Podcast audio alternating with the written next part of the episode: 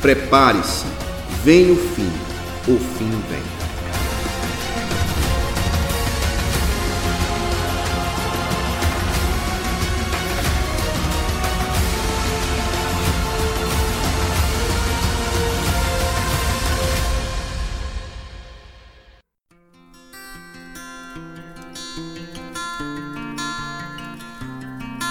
Olá, caros irmãos e amigos, graças e paz em nome de Jesus. Estamos de volta aí com o nosso querido irmão Edson Albuquerque. Estamos de volta na nossa série sobre o fim dos tempos, vem o fim e o fim vem. E estamos aí trilhando devagarzinho, mas de forma muito rica, cada ponto da escola de interpretação que adotamos, sempre lembrando ela, pré-milenista, pré-tribulacionista eu vou acrescentar essa palavra agora, ela vai entrar no nosso novo vocábulo, que daqui a pouco a gente vai falar sobre ela, sobre a grande tribulação. Não agora, vai demorar um pouquinho. Dispensacionalista, tá bom? E estamos trilhando aí com o irmão Edson. Irmão Edson, graças para meu irmão. Amém, Márcio. Pai do Senhor. Amém, meu querido. Semana passada nós tratamos sobre. É... Tribunal de Cristo. Terceiro de Cristo, obrigado, irmão Edson, pela lembrança. Hoje é um, um dia cansativo para a gente. Então, a gente está tratando sobre o Tribunal de Cristo, sobre a recompensa dos justos, daqueles que estão com Cristo, né? Depois que foram arrebatados na, no, no grande arrebatamento do Senhor Jesus. E agora nós vamos falar sobre as bodas do Cordeiro, aquela revelação maravilhosa de Jesus Cristo em Apocalipse 19, e também que ele falou com seus discípulos que ele não estaria mais ceando com eles, somente agora nas bodas, né? Quando estiverem com ele no reino do seu pai. Verdade. O Edson, o que seria. Vamos orar onde nós começarmos, né? É bom sempre a gente abrir coração e fechar coração nos nossos programas. Vamos fazer uma oração breve. Permita-me orar por vocês, caros ouvintes e amigos. Senhor nosso Deus, queremos te dar graças por essa noite, pelo privilégio de estar com o nosso querido professor Edson, pelo, pela disponibilidade dele, pela por essa abertura na agenda. Obrigado por você, por nos dar essa audiência, estar nos acompanhando nessa trajetória, nessa caminhada, nesse tema. Obrigado pela Ondas da Rádio Web Internacional, por cada equipe, pela, pela direção. Obrigado, Senhor, pelo Brasil, pelo esse país livre, que podemos ainda falar do Teu Evangelho livremente. Tudo isso queremos te pedir gratos em nome de Jesus. Amém. Amém. Edson, falando sobre as bodas do Cordeiro, eu aqui falei, pincelei rapidamente, eu acredito que você vai aprofundar mais. Vamos começar conceituando esse evento, né? O que são, o que é? O que são as bodas, as bodas do Cordeiro? Ok, irmão Márcio. Bodas, né? Quando nós estamos falando sobre bodas, né? As festas, as festas das bodas, nós estamos falando uma referência a uma festa de casamento, né? Uma festa de união matrimonial. E nesse caso, uma festa sem paralelo no universo, né? Vai ser o, o, maior evento festivo, vamos dizer assim, a maior celebração de casamento que o universo já foi capaz de testemunhar. O cordeiro é o próprio Senhor Jesus Cristo. E a noiva do cordeiro somos nós, a igreja do Senhor. Irmão Edson, é, Onde, onde nós encontramos base bíblica, irmãos? Eu citei aqui os evangelhos e Apocalipse, mas onde exatamente nós podemos encontrar respaldo, é, tanto na, na, nos evangelhos, né, na, nas próprias palavras de Jesus, como alguma referência no, nas palavras apostólicas? Porque é bom que é. nossos ouvintes possam ter essa base bíblica né, sobre esse evento. Eu percebi que a resposta foi rápida, breve, né, foi, foi sucinta, mas seria bom a gente fundamentar esse, essas bodas do Cordeiro, nesse né? evento que não é na terra, é nos céus, é, é nas regiões celestiais, como você falou, com a igreja triunfante que foi arrebatada quando Jesus veio nas nuvens, né? E secretamente levou o seu povo. Ok, então vamos procurar logo fundamentar o noivo. Como nós sabemos que o noivo, Jesus Cristo, é esse cordeiro? Nós podemos encontrar isso com facilidade em João, no Evangelho de João, capítulo 1, versículo 29, que foi quando João Batista, o profeta João Batista, encontrou ele pela primeira vez e enunciou, né? Eis o Cordeiro de Deus que tira o pecado do mundo.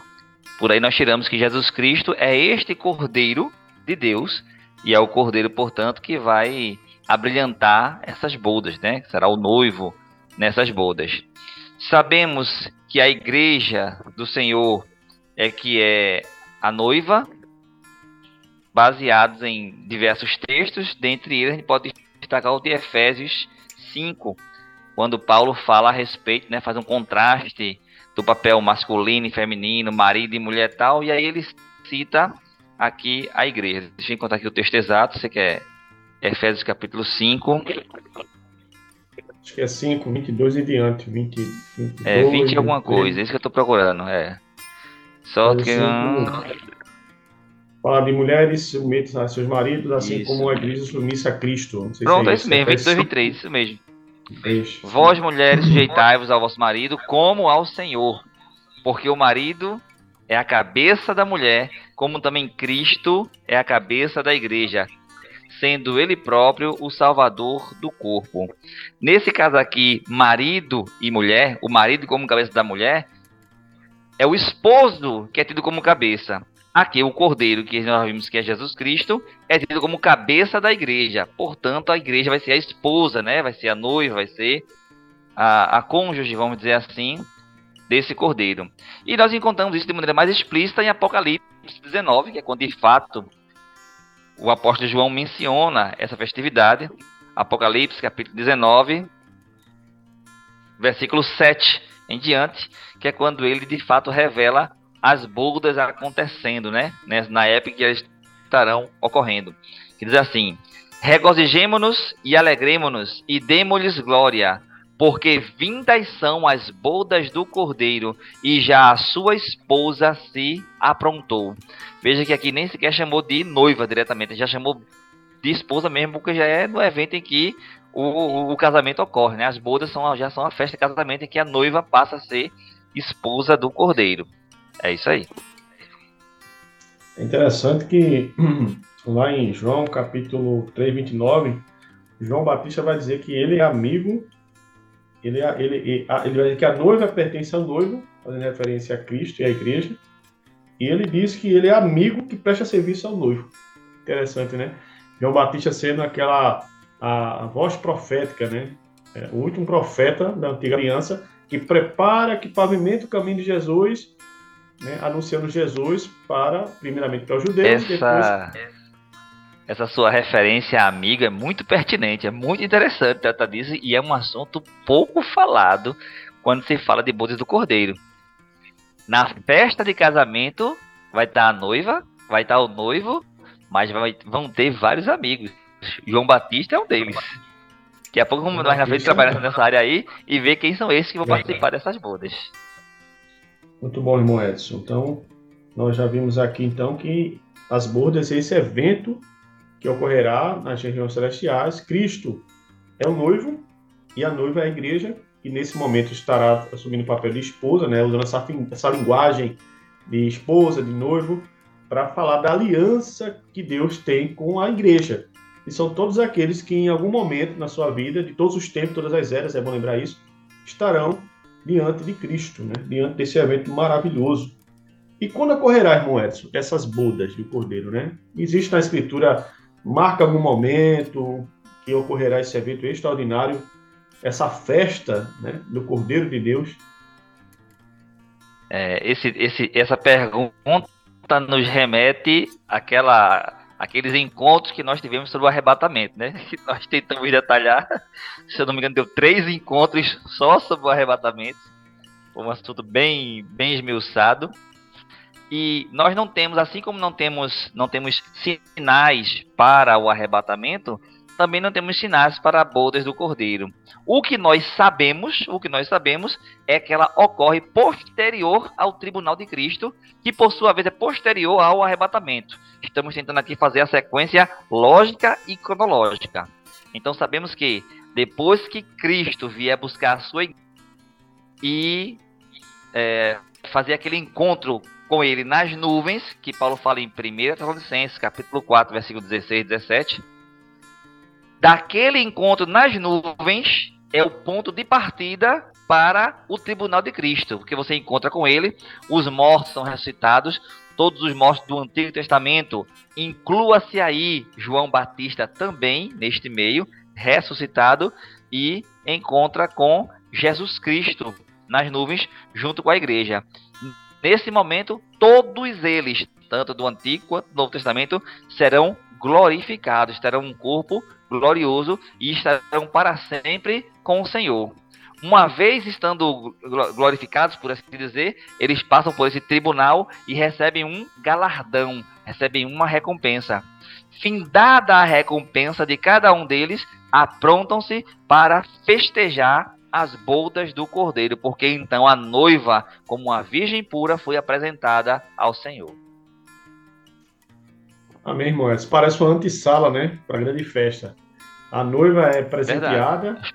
Os preparativos, tem, tem, que se ataviar, isso, tem que se ataviar, os preparativos para poder chegar na festa bem composta. Como, na, na, linguagem figurada parecia isso, né? Uma antessala, entre aspas, né? A gente tá falando aqui da linguagem figurada, pessoal, a gente tá falando questões espirituais, então a gente precisa usar a linguagem figurada, assim como a Bíblia usa sempre. E uma antessala até a preparação da grande festa, né? Da presença do noivo que recebe a noiva. Mas vale salientar aqui, quando a gente vai espírito de uma atuação do espírito em nós, mas vale salientar que tudo isso ocorre no âmbito físico, no âmbito material. É por isso mesmo que há ressurreição. Os túmulos ficarão vazios, porque os corpos serão retirados dos túmulos para encontrarem com o Senhor Jesus. Então a matéria vai. O corpo glorioso, ele não é um corpo espiritual, não é um corpo feito de pneuma. Ele tem soma, ele tem massa, ele não, tem. Não é um fantasminha, né? Como a gente é, não é um éter, não. É, bem lembrado. Apesar de ser em lugares celestiais, em dimensões espirituais, nós estaremos lá, meus irmãos e amigos, em corpos físicos transformados. Lembram de Jesus ressuscitado? Isso. Que se apresentou aos discípulos, mão furada, é, é, é, é, transpassado no seu lado? A mesma coisa, semelhança de Cristo. A diferença única é que não vamos mais morrer. E, então teremos um corpo semelhante do nosso Salvador. Bem lembrado, irmão, essa, essa, essa explicação para que os nossos irmãos e amigos não se confundam acerca desse evento tão importante, que, é a festa do Cordeiro de Deus com a igreja, que o povo de Deus de todas as eras, que em algum momento recebeu a Cristo como Salvador, perseverou até o fim, morreram e estão esperando esse grande, esse grande momento das bodas do Cordeiro, né? Nós já falamos Amém. sobre a duração do tempo dessas bodas do Cordeiro. Ela tem um tempo para começar e para terminar. A gente não sabe quando começa, porque, como você bem lembrou, nós estamos pintando o quadro, pessoal, da escola de interpretação que entendemos ser a mais próxima da, das escrituras, mais coerente com o que a Bíblia revela sobre o fim dos tempos, que é a nossa escola dispensacionalista. Vocês depois podem pesquisar aí na internet. E aí nós estamos pintando um quadro, e esse quadro também segue uma ordem cronológica, ele tem uma ordem de eventos para acontecer. Então, por exemplo, as bordas não podem acontecer sem que antes a igreja seja arrebatada, sem que antes ocorra os sinais da volta de Cristo, sem que antes Cristo apareça nas nuvens. Então há um evento uma, uma cronologia para ocorrer isso aí. Mas Verdade. o tempo, nós temos como mensurar o tempo? Olha, comumente, comumente se diz que essas bodas vão durar sete anos. Então esse, esse, esse é o termo mais usado para se referir à duração das bodas do cordeiro. Em Mateus 25, Jesus conta uma parábola, né? A parábola das dez virgens, né? Do noivo que vem à meia-noite e tal. E ali, ali é uma boa ilustração para a festa das bodas. As bodas, no costume oriental, no costume judaico, por assim dizer, né, porque Jesus empregava figuras de linguagem da cultura em que ele né, fazia parte, essas festividades não aconteciam como acontece hoje aqui no Ocidente, como nós fazemos, que dura uma noite em geral, né? Tem o convite e tal, participam e os dois vão para o de mel. Essas festividades na época de Jesus, e foi assim que ele ilustrou, eram festividades que duravam dias. Que aí dependia um pouco também do noivo, dos pais da noiva, dos pais do noivo, da sua capacidade financeira. Mas poderia durar cinco dias, dez dias, quinze dias, enfim, é, havia duração de dias. E aí, quando nós vamos para as bodas do Cordeiro, que nós falamos sete anos, e aí nós estamos enquadrando isso no tempo da última semana de Daniel, que são semana a semana, quer dizer sete dias. Então, um período de sete dias seria uma média razoável para umas bodas de casamento na época de Jesus. Sete dias. E no caso da sete dias seriam sete anos. Porém, vale salientar que sete anos, ou seja, a última semana de Daniel, que nós vamos tratar mais na frente, é uma, é uma profecia para se cumprir na terra. Não tem nada a ver com as bodas do cordeiro. A última semana de Daniel, está lá em Daniel, capítulo 9, versículo 24 a 27, refere-se a sete anos de tribulação na terra. Por que é que nós fazemos essa assimilação com as bodas do cordeiro? Porque elas acontecem simultaneamente. Então é uma inferência. Como aqui embaixo, na terra, vai durar sete anos, e as bodas terão a mesma duração, então elas também vão durar sete anos. Porém, onde é que está aí o detalhe? É que esses sete anos começam da, da profecia de Daniel quando a igreja é arrebatada. Visto que isso vai acontecer, então há três eventos distintos, distintos e simultâneos que acontecem após o início da semana de Daniel, que é o arrebatamento da igreja com a ressurreição dos mortos e a transformação dos corpos é um evento. O tribunal de Cristo, em que vai haver toda a recompensa dos salvos, e as bodas, ou seja, esses três eventos vão durar os sete anos. Então nós não temos o arrebatamento, a Bíblia no abrir e fechar de olhos o Tribunal de Cristo vai acontecer em alguns, algumas horas, semana, e a, não temos esses detalhes. O que sabemos é que do arrebatamento a, a, ao fim das bodas vai durar aí os sete anos. Então ela tem uma, uma duração próxima dos sete anos por causa dessa inferência com a grande tribulação. E basicamente é o que a escola defende, né? A escola de interpretação defende classicamente esse período como você bem colocou. Mas quem participará desse grande evento? Você falou de amigos, falou de, eu falei de João Batista, mas tem como a gente saber algumas, alguns convidados especiais que estarão lá? A Bíblia revela alguém, algum nome? Descortina pra gente um revela, pouco dessa revela, festa, revela, gente quer saber. Temos aí uns amigos. Assim. Temos aí uns amigos para participarem. É, João Batista, como você já, já bem citou, né, é, é, um que se colocou como amigo do noivo. Mas Jesus também faz, faz uma, uma colocação muito interessante lá em Mateus 8, que é bom a gente entender antes de prosseguir com os demais participantes dessa ceia. Mateus capítulo 8, só um minutinho, deixa eu achar aqui. Mateus capítulo 8, versículo 11, que diz assim: Mas eu vos digo que mu muitos virão do Oriente e do Ocidente e, e assentar-se à mesa com Abraão, Isaac e Jacó no reino dos céus. Abraão, Isaac e Jacó são três exemplos, vamos dizer assim, grandiosos de personagens do Antigo Testamento.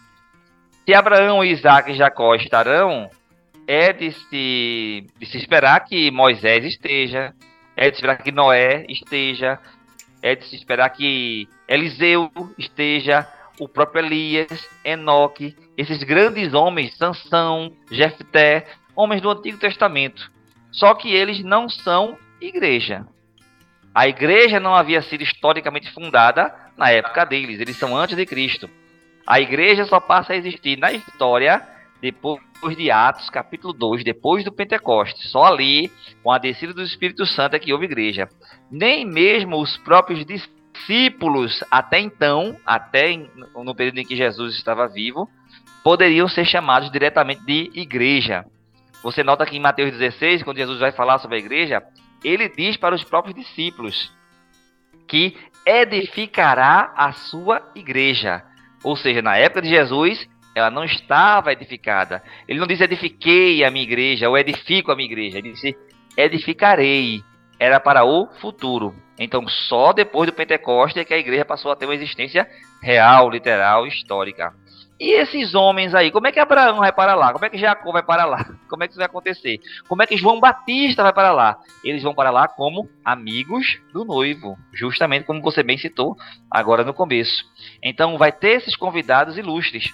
A, a igreja em geral, quando fala-se igreja, pega-se do Pentecostes, todos aqueles mártires, a partir de Estevão, né, que foi o primeiro mártir, até o último mártir da igreja que morra aí no, no, num país perseguidor de cristãos antes do dia do arrebatamento. Então, até aí, até este último cristão, ele vai participar das bodas do Cordeiro como sendo noiva, né? Igreja noiva.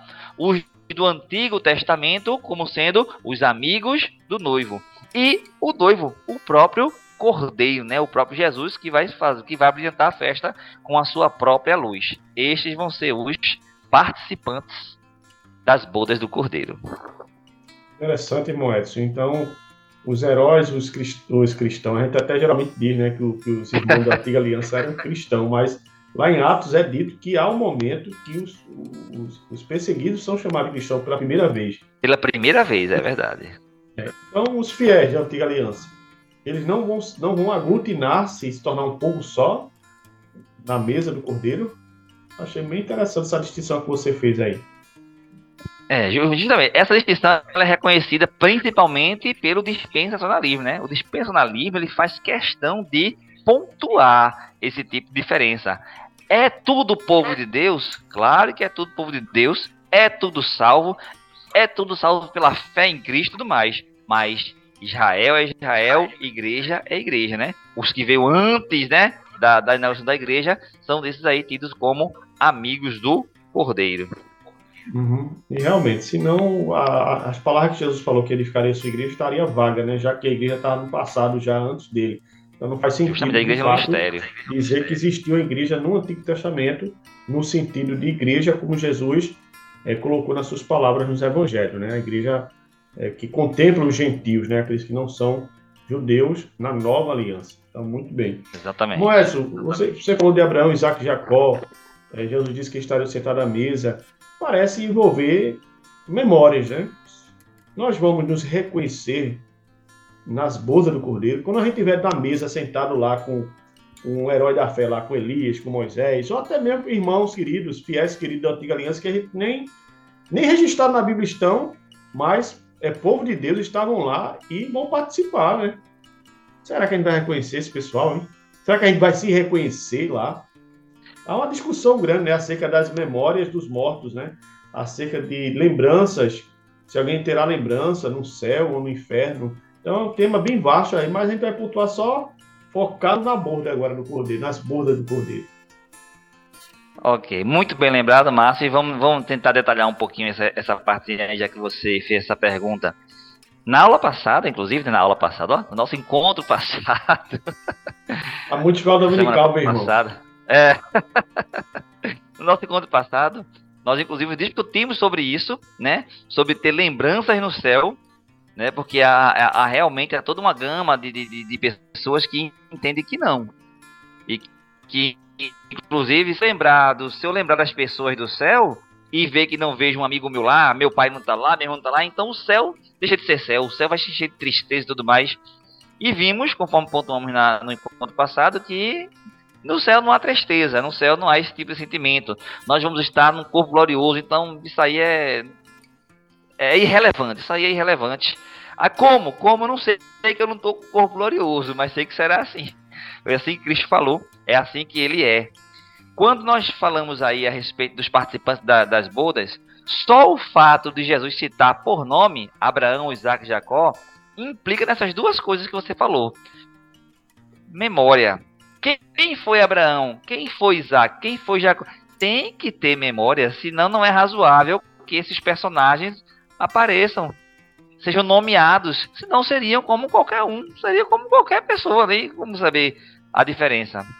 E segundo, se nós vamos lembrar de Abraão, Isaac e Jacó, seremos apresentados, os reconheceremos, que são personagens lidos Imagine nossos próprios irmãos com quem convivemos, que nós vimos, né, com quem, com quem lutamos. Então, é, é, é óbvio, tem que ter, é necessário. Para que a glória seja completa, para que a glória seja reconhecida, é preciso que nos lembremos, que tenhamos esse, essa recordação daquilo que fomos para aquilo que somos. No caso que seremos, né? Mas que nessa época aí vamos dizer aquilo que somos. João diz que seremos semelhantes a ele, né? Como ele é, o veremos. Mas as pessoas que em geral aplicam essa questão do, do, do não lembrar e querem insistir nessa, nessa, nessa, nessa, nessa tese da, da amnésia espiritual, vamos chamar assim, usam o que? Quais são as bases? Porque para ter tanta gente, e tem muita gente mesmo que defende isso, alguma, alguma base bíblica, né? Em geral, eles têm. E eu tenho aqui dois textos, são os dois textos mais usados para isso. Os dois textos mais usados. Um que está lá no Salmo.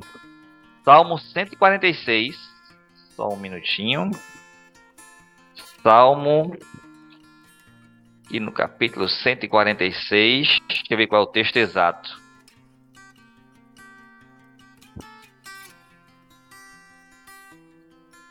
Salmo 146, versículo 4. Diz assim, ó.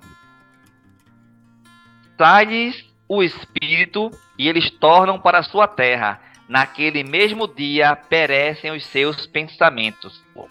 Inclusive, uma das pessoas mais ilustres, entre aspas, ia falar aqui uma coisa, deixa, deixa pra lá.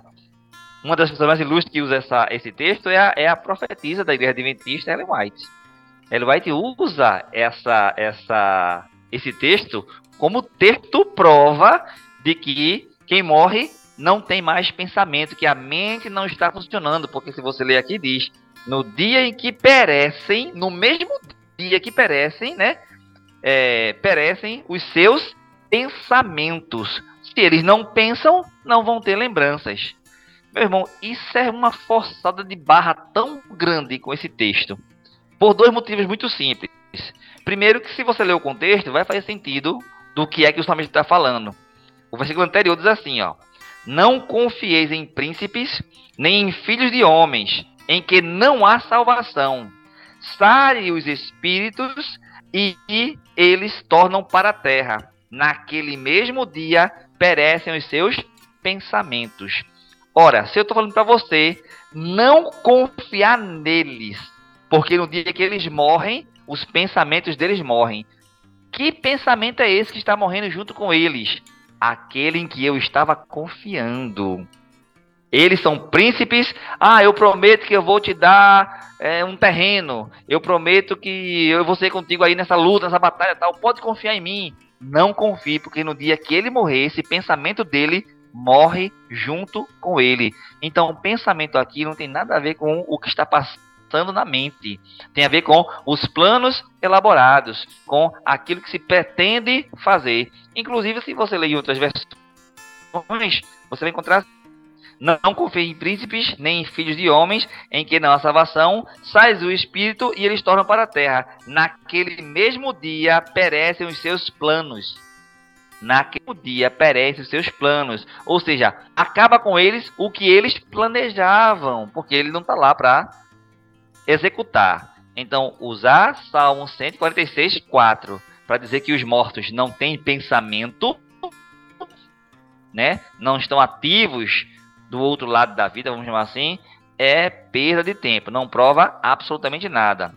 E o segundo bem muito usado para isso é o texto de Eclesiastes, usado tanto por Adventista como por testemunho de Jeová, somente eles usam demais isso aqui como sendo um texto prova. Está em Eclesiastes, capítulo 9, versículo 5 e diante, que diz assim: Porque os vivos sabem que é onde morrer, mas os mortos não sabem coisa nenhuma, nem tampouco eles têm jamais recompensa, mas a sua memória ficou entregue ao esquecimento. Esse aqui é um texto que para eles disse tudo. Aí tá vendo que depois que morre não lembra de nada? Aqui diz que os mortos não sabem coisa nenhuma e diz mais que a memória deles foi entregue ao esquecimento, como se eles esquecessem tudo e a memória dele, né, perece também, como está naquele texto. Então, vamos explicar à luz do contexto do que é que aqui está falando. Primeiramente, é bom ressaltar que o livro de Eclesiastes, praticamente inteiro, ele é um livro que foca muito na terra. Ele é um livro que foca naquilo que acontece embaixo do sol. Essa, essa expressão aparece nele diversas vezes. Então, quando ele fala do que acontece embaixo do sol, ele está desconsiderando o que acontece acima do sol, ou seja, o que acontece no céu. São pouquíssimos os trechos, como você vê lá quase no final do livro, Eclesiastes 12, né? Que vai falar sobre a nossa recompensa, prestação de contas a Deus, mas até ali, pronto, é, é o que fala. Durante o texto, ele não, durante o, o restante dos capítulos, costuma comentar muito sobre isso.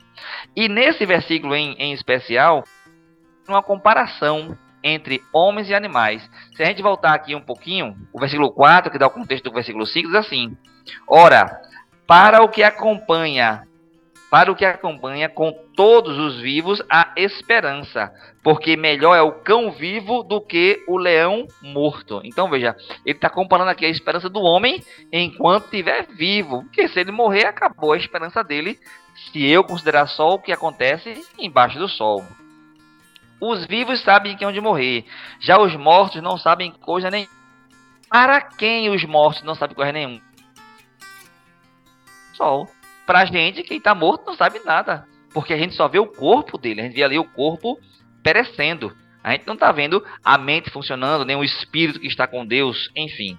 Nem tampouco eles têm qualquer recompensa, mas a sua memória ficou entregue ao esquecimento. O que é entregar a memória ao esquecimento? Mais uma vez é aquela confusão. Estão pegando um termo que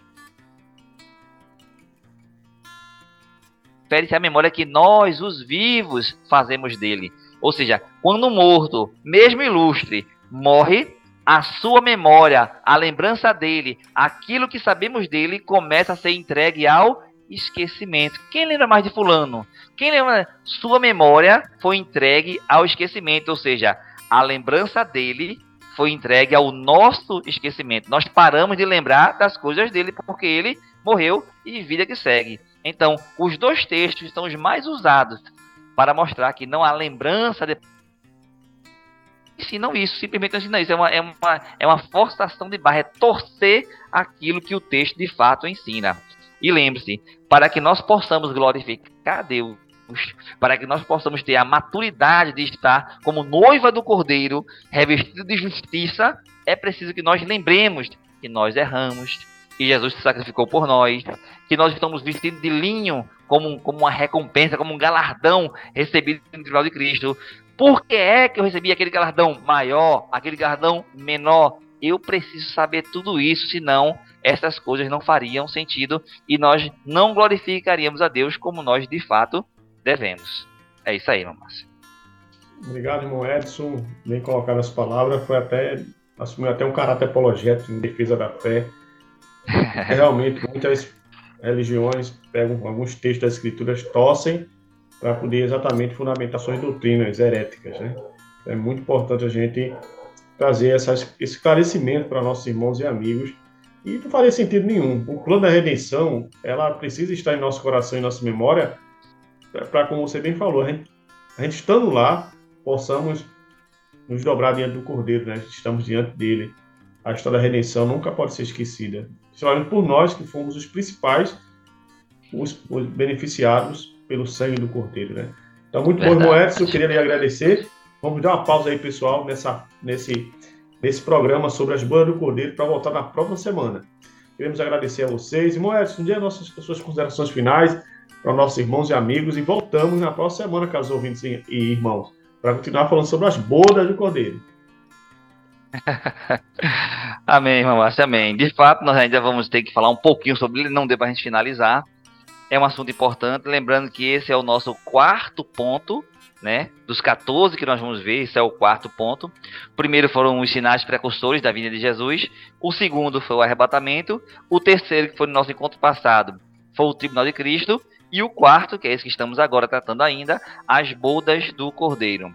Tudo isso para, para, para, para mostrar o quanto o quanto vale a pena ser crente, o quanto vale a pena ser fiel, o quanto vale a pena estar com o Senhor Jesus, estar na comunhão com Ele.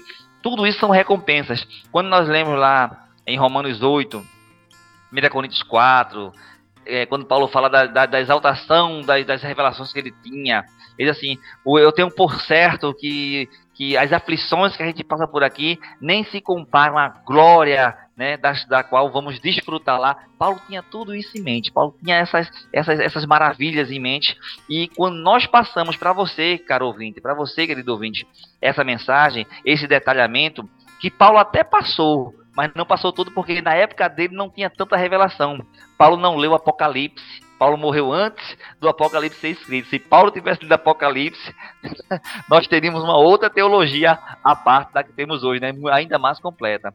Então, nós estamos complementando aquilo que Jesus ensinou com aquilo que Paulo ensinou, com o que Pedro ensinou, com o que João ensinou, para concatenar todo o ensino a respeito das revelações maravilhosas que o Senhor Deus deixou para nós aqui nas Sagradas Escrituras. Tudo isso visando o nosso aperfeiçoamento, né? Isso visando ainda mais comunhão com Deus e ainda dando a vocês mais motivos para serem gratos a Deus. Motivo para agradecer em oração não vai faltar depois dessas aulas, depois desses encontros. Amém. Amém, irmão Edson. Muito obrigado, meu irmão, pela sua disposição em nos trazer esse assunto tão importante, que é a volta de Cristo, que é a eternidade, novo céu e nova terra. E caros ouvintes, você que ainda não conhece a Cristo, não conhece essa palavra, visite a igreja evangélica mais próxima da sua casa. Nós temos inúmeras Assembleias de Deus próximas da sua casa. Duvido que você não tenha Assembleia de Deus próximo da sua casa. Além da Assembleia de Deus, você pode visitar as igrejas comunitárias também do Brasil. Nós temos igreja comunitária em Carpina, Tracunhaém, Timbaúba, Feira Nova, Lagoa de Itaenga, Ameixas. Então você pode nos visitar. Aqui em Carpina, a igreja comunitária de Carpina, o culto é todo domingo às 18 horas. Tem a igreja comunitária das Acácias, o, curso, o, curso, o culto dela, perdão, é pela manhã. Ótimo, se você preferir o culto pela manhã, a igreja comunitária das Acácias, que funciona ali nas instalações da Escola Internacional do Carpina, culto todo domingo às 10h15 da manhã, tá bom? Tem igreja também em Timbaúba, igreja em Guadalajara. Visite uma igreja, se aproxime do Cristo vivo para um dia você participar desse grande momento da, da, vida humana, do ser humano redimido em Jesus Cristo, que é as bodas do Cordeiro. Amém? Espero vocês numa próxima oportunidade de continuar falando sobre famílias, falar sobre o meu fim e o fim vem em nome de Jesus. Forte abraço a todos. Amém.